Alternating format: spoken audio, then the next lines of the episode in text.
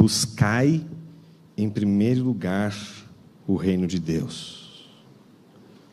Só esta busca nos fará obedecer a Deus até o fim. Mas é esta busca que nos fará obedecer a despeito da angústia do fim. Jesus, nós vimos, ele sabia que era chegada a hora. Jesus sabia da missão que Deus havia confiado a ele. Jesus era consciente do seu amor por aqueles discípulos. Mas Jesus também sabia, tinha consciência de que Judas o trairia. A ênfase está no versículo 11 do capítulo 13, quando a Bíblia mais uma vez mostra Jesus consciente de tudo o que está acontecendo. Ele sabia quem era o traidor. Vamos parar tudo agora. Parar tudo. E você tem que pensar comigo o que está acontecendo aqui. Jesus não está assim, celebrando a ceia, e de repente alguém surge e trai ele. Eu não esperava. Jesus não foi enganado por Judas. Judas traiu a Jesus, assim como todos nós, quando somos traídos, mas uma diferença importante: não conseguimos ser traídos se, em primeiro lugar, não formos enganados. Só Jesus é traído e não é enganado sabe tudo o que está acontecendo. Então agora você tem que voltar todo o filme e lembrar de Jesus, tirando a sua capa, percebendo que os discípulos estão todos um olhando para a cara do outro. Pedro está meio assim, né, abobalhado, e do outro lado alguém quieto demais. Era noite. E ele estava tão diferente naquele dia. Ninguém notou. Mas Jesus sabia quem era o traidor. Ele lava os pés de todo mundo, inclusive do traidor. Você já parou para imaginar? Esse Jesus que sabe quem é o traidor, ele lavando os pés e olhando ele sabe, ele tem consciência. Ele poderia fazer assim, lavar os pés, lavar os pés de todo mundo, como aquele meme, né? Sabe? Ele sim, ele sim, ele sim. Ele não. Ele sim, ele sim, ele sim. Ele podia ter feito isso. Sabe? Você não. Por que você não? Jesus tinha todos os motivos para não lavar os pés dele. Não é só porque ele traiu. Veja, versículo 11: ele sabia quem era o traidor, nem todos estão limpos. Jesus sabia quem era o traidor, mas mesmo assim ele lava os pés de um traidor. Não é porque Jesus lava os pés dos seus discípulos que os seus discípulos a partir de agora dizem: Uau, meu pé foi lavado por Jesus. Ninguém sabe o que é ter os pés lavados pelo Rei do Universo, mas eu sei. Não. Ter os seus pés lavados por Jesus não fazia de nenhum daqueles homens homens melhores do que eles já eram, ou piores do que eles já eram. Ter os seus pés lavados por Jesus não diz nada sobre os discípulos, mas diz tudo sobre Jesus. Os pés dos discípulos limpos naquele dia de banquete não nos dizem muita coisa sobre os discípulos, mais do que o que já sabemos. que eles têm disposição para tudo, menos para servir uns aos outros. Em contrapartida, o Senhor do universo tem a disposição para servir a todos eles, inclusive aquele que irá traí-lo. Mas eu queria que ainda assim você pensasse e construísse essa imagem, não de um Jesus que está olhando para os pés de Judas e lavando os pés de Judas assim, mais um culto, mais uma obra, mais um trabalho, e mais um trabalho ingrato, mais um trabalho infrutífero, mais um trabalho que não vai dar em nada, mais uma terra que não frutifica, mais algo sem sentido na vida debaixo desse sol que Deus nos deu para viver. Não. E Jesus não vai lavar os pés de todo mundo com todo cuidado, e quando chega na vez de Judas, ele. Entende? Ele não dá um beliscão. Está entendendo?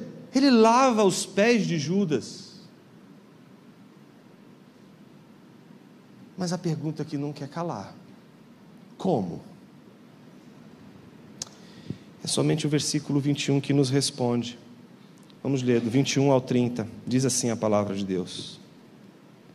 Depois de dizer isso, Jesus se angustiou em espírito e afirmou: Em verdade, em verdade lhes digo, que um de vocês vai me trair. Então os discípulos olharam uns para os outros sem saber de quem ele falava.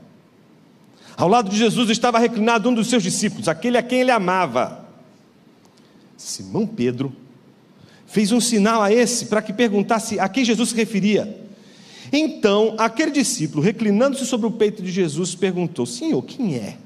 Jesus respondeu: É a quem eu der o um pedaço de pão molhado. Então Jesus pegou um pedaço de pão e, tendo molhado, deu a Judas, filho de Simão Iscariotes. E depois que Judas recebeu o pedaço de pão, imediatamente Satanás entrou nele. Então Jesus disse a Judas: O que você pretende fazer, façam depressa. Nenhum dos que estavam à mesa entendeu porque Jesus tinha dito isso. Pois, como Judas era quem trazia a bolsa do dinheiro, alguns pensaram que Jesus tinha dito: Compre o que precisamos para a festa. Ou então que havia solicitado que desse alguma coisa aos pobres. Assim, tendo recebido o um pedaço de pão, Judas logo saiu e era noite. Uma noite sombria. Depois de ter lavado os pés dos discípulos, a gente sabe que Jesus não lavou os pés de Judas de uma maneira indiferente, frio, como alguém distanciado, como se a traição de Judas não pesasse sobre ele. As mais densas trevas estavam depositadas e eram mais sombrias do que aquela noite nos pés de Judas. Lembra como abre o Evangelho de João? No princípio era a palavra. A palavra estava com Deus. E a palavra era Deus.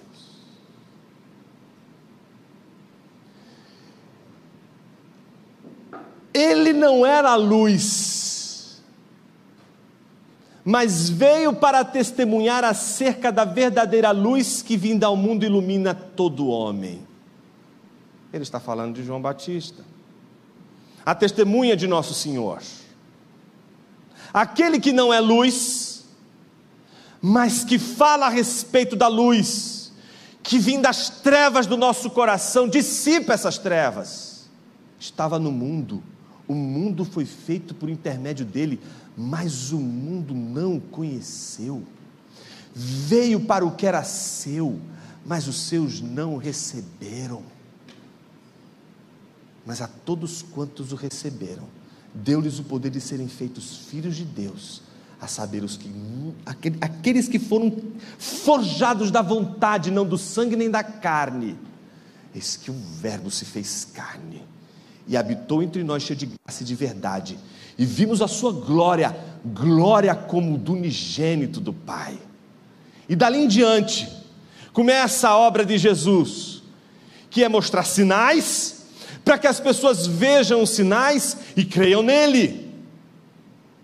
Não só João é aquele que vai dizer: Ele é o cordeiro que tira o pecado do mundo, Ele é o Filho de Deus. Não só ele vai testemunhar, mas os sinais que Jesus fará são os sinais pelos quais as pessoas hão de crer no Senhor. Então ele faz um sinal maravilhoso, o primeiro de todos eles. Você lembra qual que é? Segundo a narrativa de João, é o milagre em Caná da Galileia.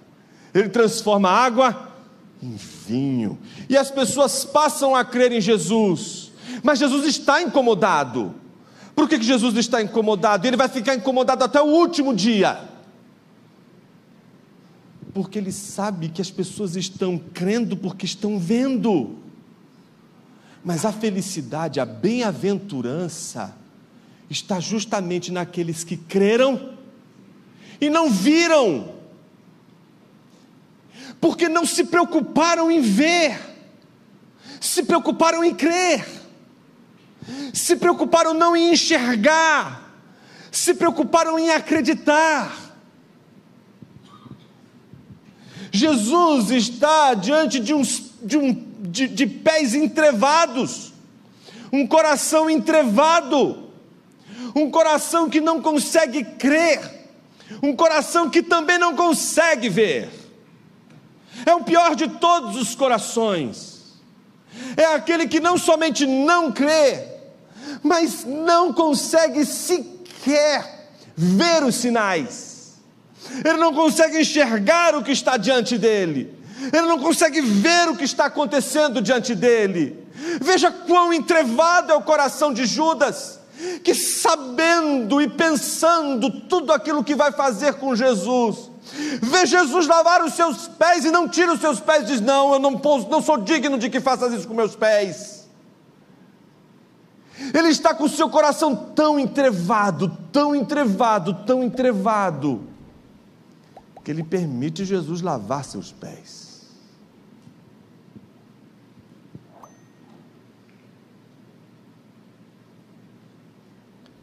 E Jesus sabe de tudo isso. E mesmo assim, lava os pés de Judas. Mas a Bíblia diz que Jesus está angustiado. E a angústia de Jesus se decorre do fato de que três coisas precisam ser tratadas aqui. A primeira delas é a traição. Ele não pode ir adiante com seus discípulos. Ele não pode continuar o que ele vai fazer enquanto Judas estiver naquela mesa.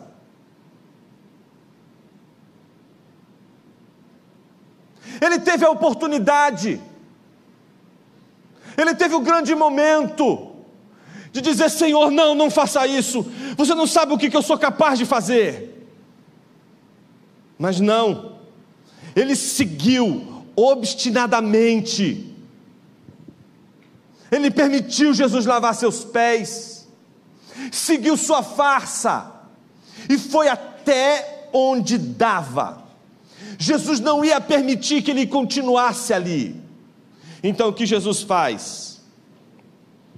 Angustiado, ele diz: Imagina, está todo mundo reunido, acabou aquela sessão em que Jesus esculhambou com todo mundo, está todo mundo esculhambado, está todo mundo assim, que droga de homem que eu sou, tá certo? Acabou Jesus fazer tudo aquilo. Jesus então põe a capa, olha para a cara deles, angustiado, o semblante dele, depois de dizer tudo o que disse, não é um semblante de alguém que está feliz, é um semblante de alguém que está angustiado. imagine Jesus olhando na cara de Judas e dizendo bem assim: Onde vocês vai me trair?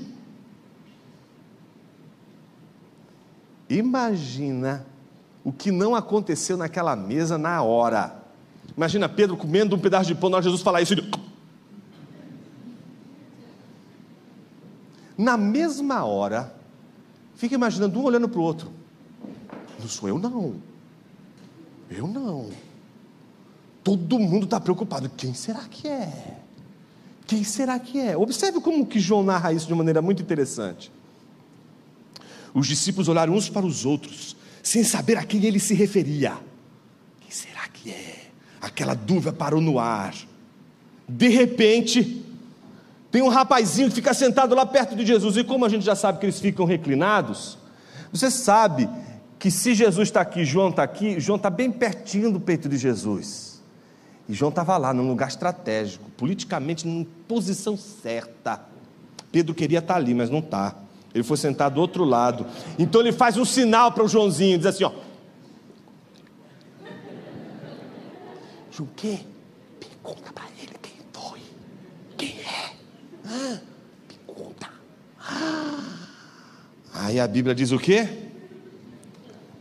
Joãozinho vai lá, reclina sobre o peito de Jesus e pergunta: Senhor, quem é? Ó, para ter, ó, tem que ter muita presença de espírito para obedecer Pedro. Tem que ter muita coragem. O sujeito tem que, tem que respeitar João. Tem que respeitar João. Mas você vê que ele é, Senhor, quem é? Mas Pedro não é bobo. Sabia que tinha um chamego ali.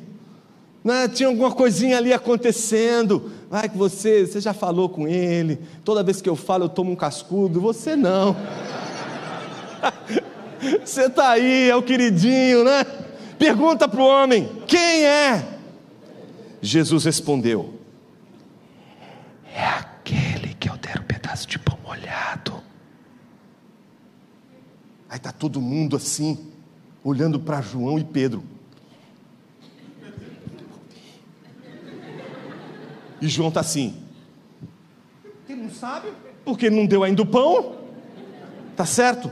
Então Jesus pegou o pedaço de pão e, tendo molhado, deu a Judas, filho de Simão Iscariotes. Na hora, João fez assim. Ele sabe. Jesus falou com ele. Ele sabe quem é. João é o primeiro que sabe. João é o primeiro que entende quem é o traidor. Então, olha o que acontece logo em seguida. E depois que Judas recebeu o pedaço de pão, imediatamente Satanás entrou nele. Então Jesus disse a Judas. Então agora Jesus não está falando aos discípulos, mas diretamente a Judas. Vai me trair, é isso? Não, porque se Jesus falar isso, o que acontece? Ah, é ele, vamos linchar esse desgraçado. Que é nessa hora que aparece né, a ortodoxia dos irmãos, né? É o desgraçado, agora vamos matar e arrancar a cabeça dele, porque chegou a hora desse incircunciso gadareno. É isso daí para baixo.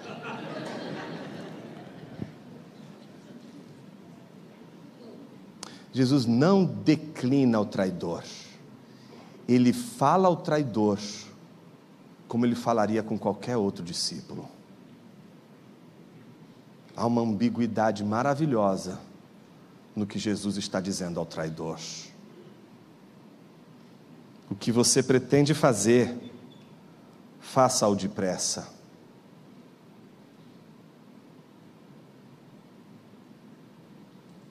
Depende. E se o que ele pretendia fosse se arrepender? Era mais uma oportunidade. Ele poderia agora, nesse segundo momento, simplesmente dizer: Senhor, eu, meu coração ficou endemoniado, e eu te vendi, e eu não sei mais como que eu vou fazer com isso, porque eu não quero te trair. Mas não. Quando Jesus diz o que você pretende fazer, faça-o depressa, na mesma hora ele foi embora. Isso não fez o menor, não criou um menor conflito entre os discípulos, você percebe isso? Olha só o que diz o versículo seguinte: Nenhum dos que estavam à mesa entendeu porque Jesus tinha dito isso, pois, como Judas era quem trazia a bolsa do dinheiro, alguns pensaram que Jesus tinha dito a ele o quê? Vai lá comprar um pouco de pão para a nossa festa aqui, vai comprar comida, ou simplesmente que ele pudesse ter dito a Judas: oh, vai lá dar esse pacote que está com você aí para os pobres, alguma coisa assim. Aquilo que a gente combinou, resolve logo, faz logo de uma vez. Ou seja, o que Jesus havia dito para João não estava claro para os demais. Quando Jesus disse para Judas fazer o que ele tem que fazer, Judas vai embora. Os discípulos não sabem por que, que Judas está indo embora, eles não imaginam que ele está indo trair. João sabe. Imagina que naquela hora está o climão, né? Está pesado. Talvez fosse a hora de, e agora? João, fala logo quem é, mas não dá tempo. Porque tem uma segunda coisa que está pesando nesse, nessa noite tão densa. Ah, se fosse apenas a traição de Judas, a notícia mais terrível que chegaria ao coração daqueles homens. A segunda notícia mais terrível da noite foi quando Judas saiu e Jesus fez questão de dizer, apenas depois de Judas sair. Observe agora comigo do versículo 31 ao 35. Quando Judas saiu, Jesus disse: Agora foi glorificado o Filho do Homem. Sabe quando é que aparece o Filho do Homem de novo, eh, eh, pela primeira vez em João? Quando depois de Jesus encontrar com, com Natanael, lembra? Natanael estava orando na figueira, aí ele aparece, Jesus diz algo para ele que ele fica assustado, porque hum, como ele conhecia para falar dele, com ele daquele jeito? E aí Jesus diz, porque eu te vi quando estava sentado na figueira, ele fica desesperado com aquilo, porque ninguém saberia como? Só eu estava aqui, não tinha como ninguém estar tá aqui. Como é que ele sabia? Então, naquela mesma hora, Jesus lembra que um dia as pessoas vão ter a consciência de que o filho do homem é aquela escada de Jacó. Lembra disso? Por onde sobem descem. Não é? Então, observe que, da mesma maneira em que aparece o filho do homem ali no início do ministério de Jesus, no chamamento dos discípulos, quando ele está chamando os primeiros discípulos, novamente aparece filho do homem, quando ele vai se despedir dos discípulos. Então, o filho do homem, aquele que é escada, aquele pelo qual tudo que é do céu vem à terra e tudo que é da terra vai para o céu.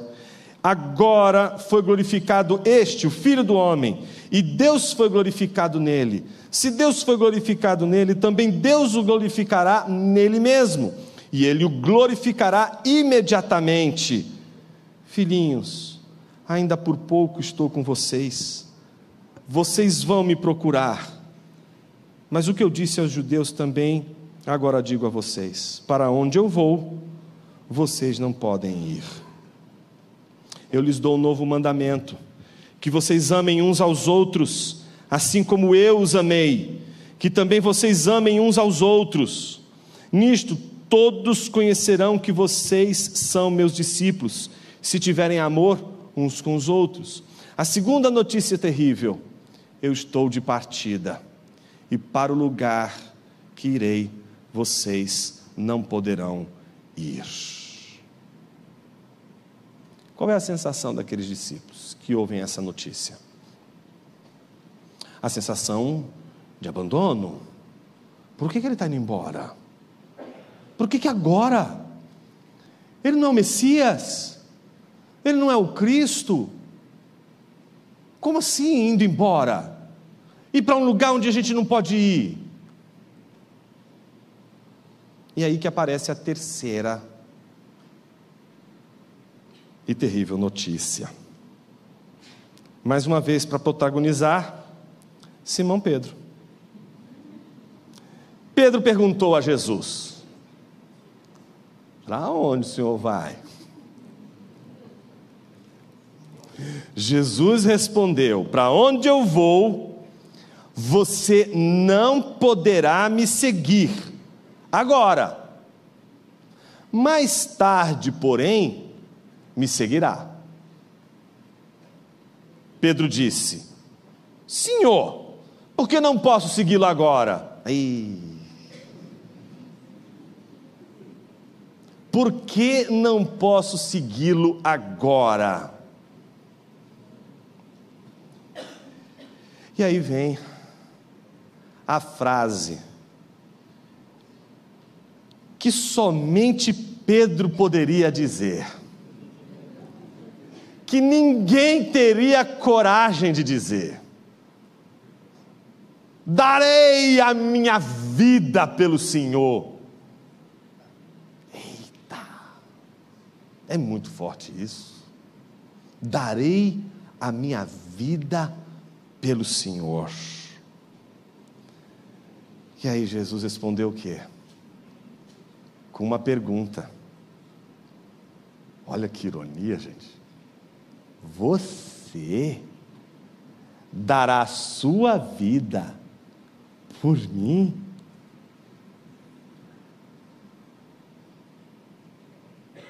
Em verdade, em verdade lhe digo: antes que o galo cante, você vai me negar. Você me negará três vezes. A gente sabe qual é a reação de Pedro, né? Imagina, Senhor, o senhor não me conhece. Como assim? Como assim? Ainda que os outros, lembra da outra passagem do Evangelho? Ainda que os outros te abandonem, ainda que o mundo inteiro te abandone, jamais te abandonarei. Essa, essa, eu acho tão lindo que Jesus lava o pé de um traidor e de um sem palavra. Jesus lavou o pé de um cara garganta. Ó, oh, só papo. Essa semana vai ser uma semana poderosa. Vou acordar todos os dias 5 horas da manhã para orar. Só gogó. Nunca mais vou deixar de ler as escrituras. Nunca mais vou fazer isso ou aquilo que envergonha o nome do Senhor. Nunca mais vou pecar. Nunca mais vou errar. Nunca mais vou. Tem que ser muito ignorante de si para fazer uma promessa dessa. Pedro, ele é, um, ele é o, o estereótipo do crente que não sabe quem ele é. Porque se soubesse quem ele é, não faria promessa, não, ficava quieto. A melhor coisa que você tem a fazer quando você está diante de Deus é ficar quieto. O que ele tem a dizer é melhor do que você tem para falar. Mas Pedro não. Pedro, ele só consegue enxergar na mente dele o que ele acha que ele é capaz de fazer. Mas só que Pedro tem uma visão ainda distorcida dele mesmo. Ele acha que ele é, é um cara bom. Ele acha mesmo que é uma pessoa piedosa. Ele já falhou porque não lembrou de lavar os pés de Jesus. Aí tentou corrigir no caminho, não deu certo. Aí agora ele tem que demonstrar para Jesus o que? Não darei minha vida pelo Senhor. Mas Pedro não consegue perceber que ele não é essa santidade que ele pensa que ele é. De que ele está muito longe de ser aquilo que ele acha que ele é. Ele acha que é capaz de resistir às tentações de Satanás. Ele acha que é capaz de resistir a Satanás. Então, quando alguém chega lá e diz assim: Olha, o seu jeito de falar parece com o de Jesus, não sei quem é Jesus, nunca ouvi falar. Chega o segundo assim, não, eu vi quando você estava sentado lá com eles lá ali, na fogueirinha ali, comendo peixinho, eu vi Jesus pregando, você estava do lado dele, é certo que ele estava te dando uma bronca, mas você estava com ele. não, não conheço tal homem. O outro diz, não, você estava lá assim, até seu vocabulário, você não fala como a gente, você fala até como ele, você parece Jesus. Não sei quem é. Ele nega três vezes. É esse tipo de gente que Jesus está lavando os pés. Isso que seu pé pode ser lavado. Porque se Jesus lavou os pés de Pedro, que era um completo ignorante de si mesmo, ele não lavaria os nossos pés? Quando nós julgamos que nós somos merecedores da salvação, não, eu sou uma pessoa muito boa, não, eu sou uma pessoa que fez as coisas, faz as coisas direto. Meus irmãos, a salvação, ela é uma das coisas mais constrangedoras dessa vida.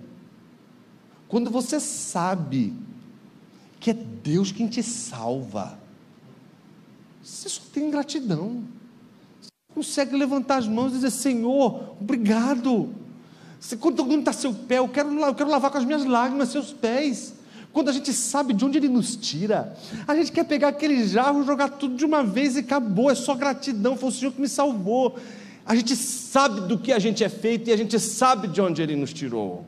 Minha pergunta para você nessa tarde: você sabe de onde Deus te tirou? Pedro diz: Senhor, por que não posso te segui-lo agora? Jesus diz: Você dará sua vida por mim? Como que Jesus termina esse diálogo com Pedro? Da seguinte forma: do versículo 1 ao 4. Que o coração de vocês não fique angustiado. Mais uma vez, Jesus está dizendo agora aos angustiados: mas não é interessante ler que o coração de vocês não fique angustiado, do 14, 1, depois de ter lido 13, 21? Depois de dizer isso, Jesus se angustiou em espírito e afirmou: Em verdade, em verdade lhes digo que um de vocês vai me trair. E logo depois, Jesus olha para os discípulos e diz assim: Que o coração de vocês não fique angustiado. Não é bonito ver isso? Às vezes a gente cria uma cultura na igreja das duas classes. A classe dos crentes bonitinhos, arrumadinhos, cheirosinhos, tudo arrumadinho, tudo no seu cantinho, né? parece que está tudo bem com eles, etc. E a classe dos filhos pródigos. Né? A outra cambada lá. Tudo torto, tudo, a vida toda desregrada, aquela bagunça.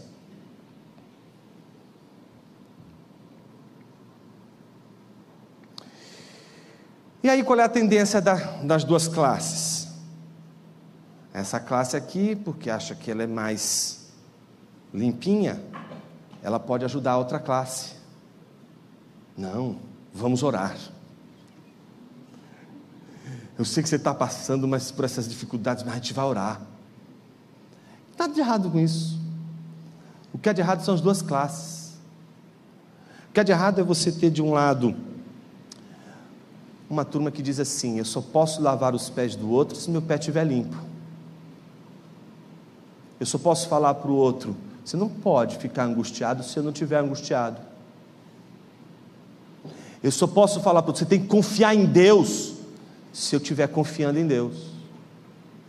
Eu só posso dizer para o outro: a Bíblia é a palavra de Deus, se eu acreditar que a Bíblia é a palavra de Deus. Mas e se eu estiver enfrentando dúvidas, incertezas, questionamentos profundos? A gente diz: não, aí já era, ninguém pode saber que a gente tem essas dúvidas.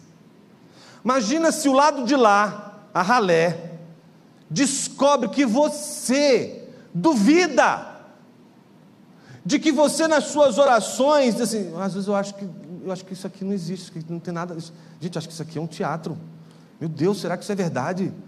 Será que é fé mesmo? Será que eu sou salvo? Será que eu tenho aqui a marca dessa salvação de Deus, que é a regeneração? Então, não, mas vamos ficar quieto, né? Ficar quieto, porque é melhor as pessoas não saberem é? do que as pessoas saberem. De alguma forma, você que é uma pessoa tão regradinha, tão bonitinha, etc., tem um monte de dúvidas, um monte de pensamentos horrorosos. Jesus não tem duas classes de discípulos. E Jesus nunca disse que para você lavar o pé do outro irmão que está sujo, você tinha que ter com o seu pé lavado. Então a gente acha que a autoridade do que a gente está dizendo é nossa. Não, a autoridade que você está dizendo não é de você, não vem de você. Se nós tivéssemos que ser exemplo daquilo que nós pregamos, meus irmãos, a gente estava perdido. A gente não prega nosso exemplo, a gente prega o exemplo de Jesus. A gente olha para Jesus e diz: Senhor, eu estou tão longe disso. Mas porque você está longe disso, você não vai pregar. Pelo contrário, é você que tem mais autoridade para pregar e para anunciar o Evangelho do que aquele que não tem consciência de sua, de sua vileza, de seu coração perdido em si mesmo. Pedro, ele não consegue perceber que ele não sustenta aquilo que ele prega, ele não sustenta aquilo que ele promete. Ele não tem condições de sustentar aquilo que ele promete. Ele está prometendo coisas que ele não tem condições de cumprir. O problema é que Jesus sabe disso. Jesus olha para Pedro e diz assim: Meu Deus, vai me negar três vezes. E eu ainda assim amo Pedro. Por que, que Jesus ama Pedro? Vocês lembram que a última pergunta, a última conversa de Jesus com Pedro é uma conversa em que Jesus olha para Pedro e diz assim: Pedro, tu me amas? O que Pedro diz? Sim, Senhor, tu sabes que eu te amo. Jesus olha e diz para ele o quê?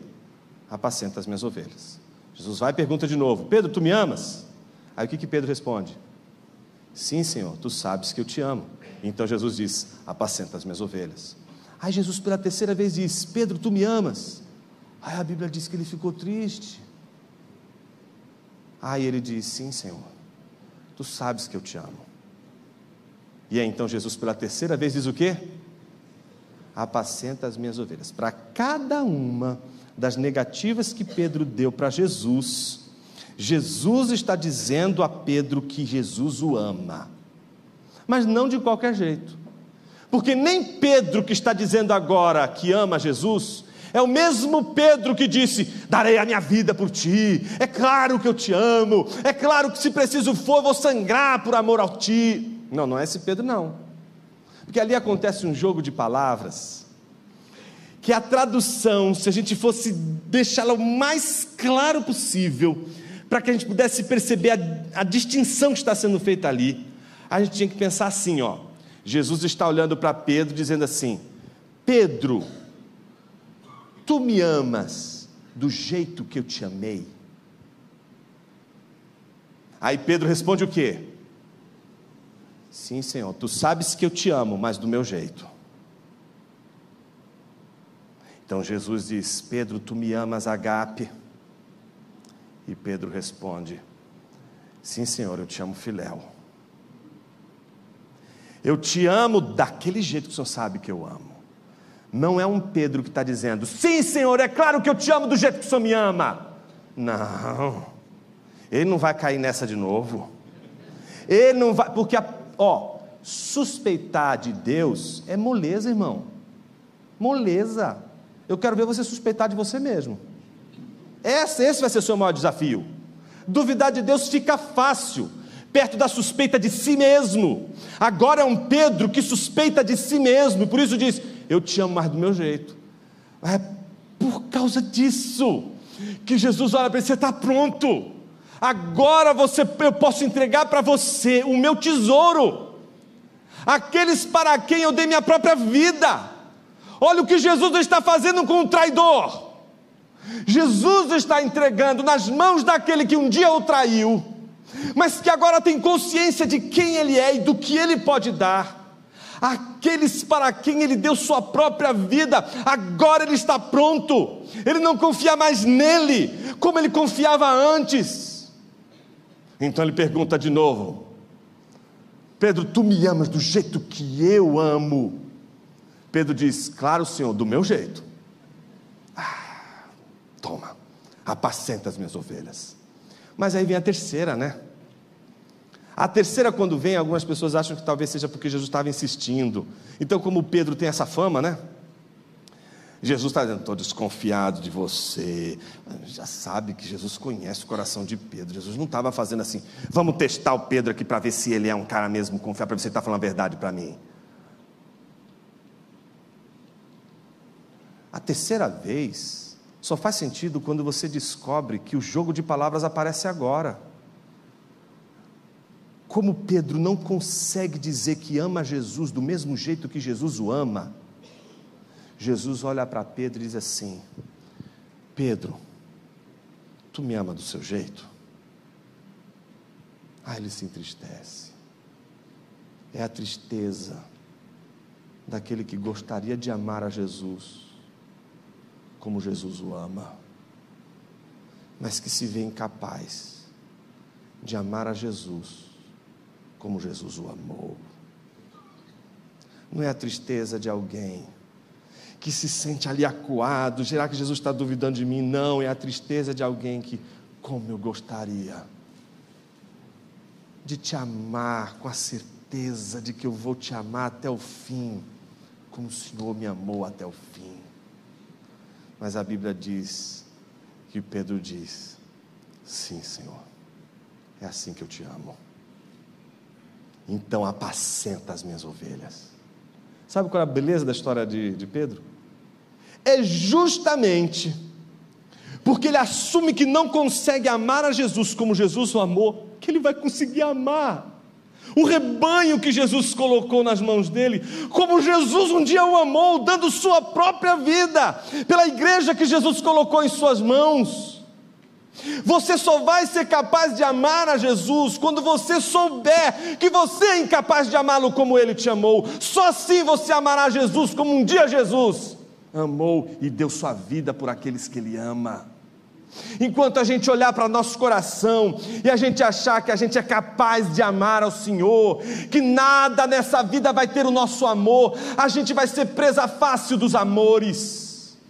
Estamos chegando na conclusão dessa segunda etapa, cuja finalidade é uma só: mostrar como eu e você temos os nossos corações divididos com amores. E são esses amores que estão concorrendo com o reino de Deus, porque no reino de Deus não dá para confundir os amores. No reino de Deus, ou você ama o Senhor em primeiro lugar, ou você não vai provar dos benefícios e dos deleites deste reino. O reino de Deus é para ser buscado em primeiro lugar, mas são os nossos amores que colocam Jesus em segundo lugar, colocam a obra de Jesus em segundo lugar, coloca a nossa devoção em segundo lugar, coloca tudo aquilo que responderia a nossa gratidão a Deus em segundo lugar. Quando a gente sabe que Ele nos ama primeiro, a gente descobre o que o Evangelho significa. O Evangelho não é sobre como você faz as coisas direitinho, para você ser aprovado e aceito por Deus, e Deus dizer assim: Ah, como você é um crente legalzinho, uma estrelinha de bilinguido para você. Agora sim você é meu. E te salva. Essa não é a história do verdadeiro Evangelho. A história do verdadeiro Evangelho é a história de pessoas que não conseguem obedecer ao Senhor não conseguem obedecer ao Senhor. Mas, até um momento de suas vidas, elas nem sequer pensavam em obedecê-lo. Elas não obedeciam simplesmente porque elas nem sabiam que precisavam obedecer.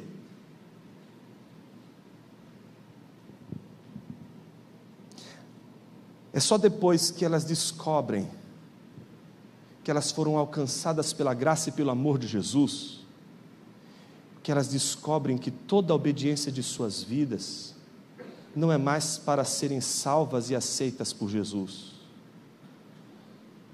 Tudo aquilo que a gente faz em obediência ao Senhor e até o fim é só uma maneira de servindo com o serviço dizer a Jesus: Eu te amo. Procura uma passagem na Bíblia em que Jesus diga ao ser humano: Eu te amo. Você não vai encontrar. É o serviço de Jesus na cruz. O grito escandaloso do Senhor que governou o mundo deitado numa manjedoura por amor a você. Lá na cruz ele brada o seu amor de uma maneira tão poderosa, que é este amor, que é ouvido aqui no coração quando as escamas caem, quando se quebra e a gente escuta, que a gente diz: não, isso é um outro amor. De todos os amores que eu provei, esse é diferente de todos eles. Então, dali em diante, tudo o que você faz em obediência é só variações do amor variações da gratidão, variações de todos os momentos que poderíamos dizer: Senhor, obrigado, tudo isso que eu fiz e tudo isso que eu faço é tão pequeno perto do que o Senhor fez por mim, perto do seu amor, e tudo que eu faça jamais, jamais, jamais se comparará ao seu amor. Por isso que quando a gente tem consciência de que nós não seríamos capazes de obedecê-lo, se não pela poderosa graça de Cristo Jesus, nós invejamos até uma árvore, a folha, as estrelas, as nuvens, as areias do mar, os peixes do mar, toda a natureza provoca em nós um ciúme, uma inveja absurda. Como gostaríamos de obedecer ao Senhor como os pássaros obedecem, como uma folha que cai de uma árvore sem desviar o seu caminho obedientemente até o chão, como queríamos obedecer a Deus por natureza, como as aves, como as estrelas, como os peixes do mar obedecem à sua voz. Mas aprove a Deus que aos homens fossem dada a oportunidade de não obedecer a Deus apenas por natureza seu coração obedece a Deus por natureza. Ele não te obedece. Você pode, com raiva de você mesmo, olhar para o seu coração e dizer: pare agora. Ele vai continuar batendo, porque ele só escuta a voz do Senhor. Ele obedece por natureza.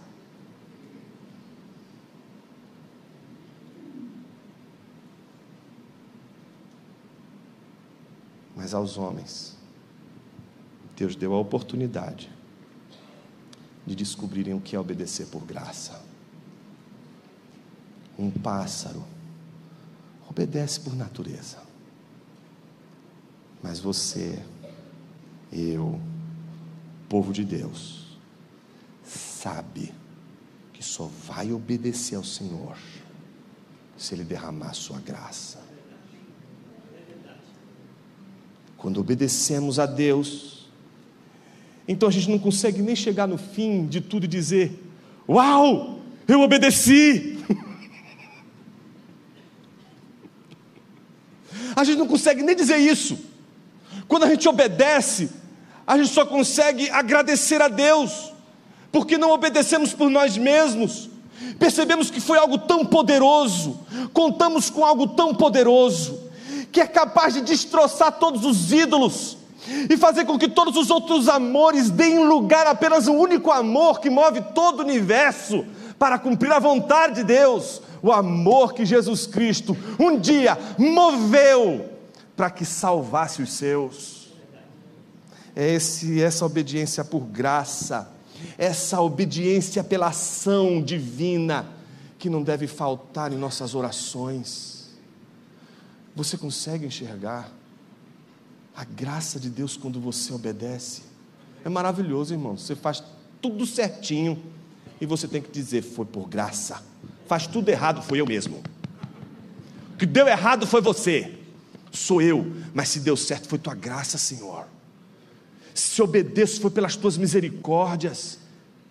Porque quando a gente percebe que a obediência não é fruto da gente, a gente vê a mão de Deus em tudo. Quando foi a última vez que você disse a Deus, não com a sua boca, mas com seus atos, com teu serviço? Obrigado, Senhor. Há várias maneiras de a gente expressar os nossos amores.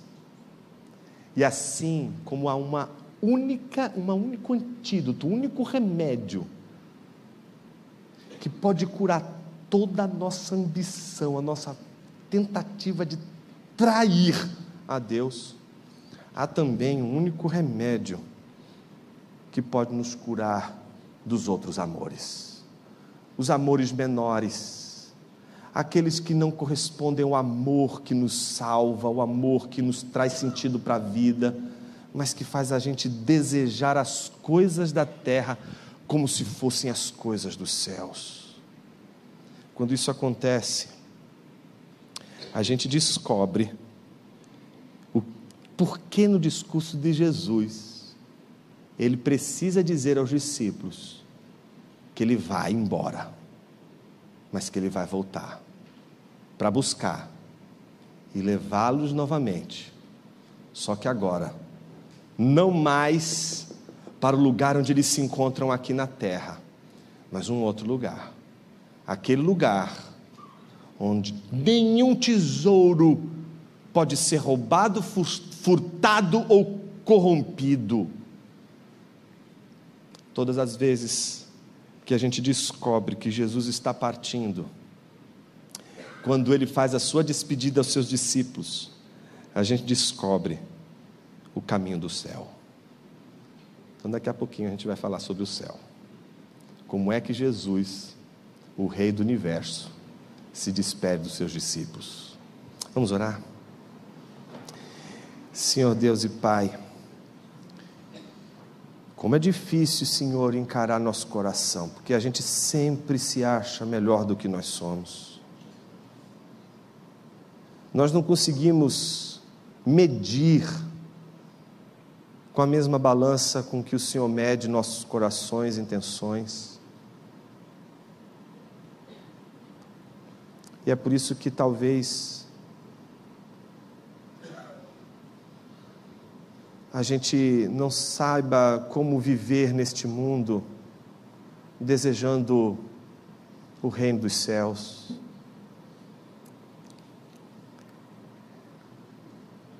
Nos ajude, Senhor, a entender que toda a tua morte, toda a tua redenção, toda a história da salvação, era uma história de uma jornada. O Senhor está nos levando de um lugar ao outro.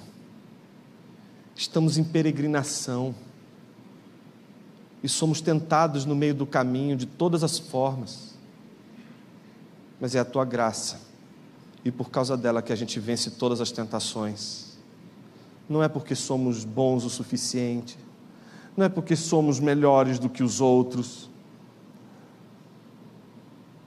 Que o Senhor nos dê a graça de termos uma real visão de quem nós somos, para que a gente possa saborear o deleite de ser conduzido por tua graça, de perceber que quando obedecemos ao Senhor, tudo isso é fruto de amor, mas de um amor que é fruto da graça do Senhor derramada sobre nossas vidas.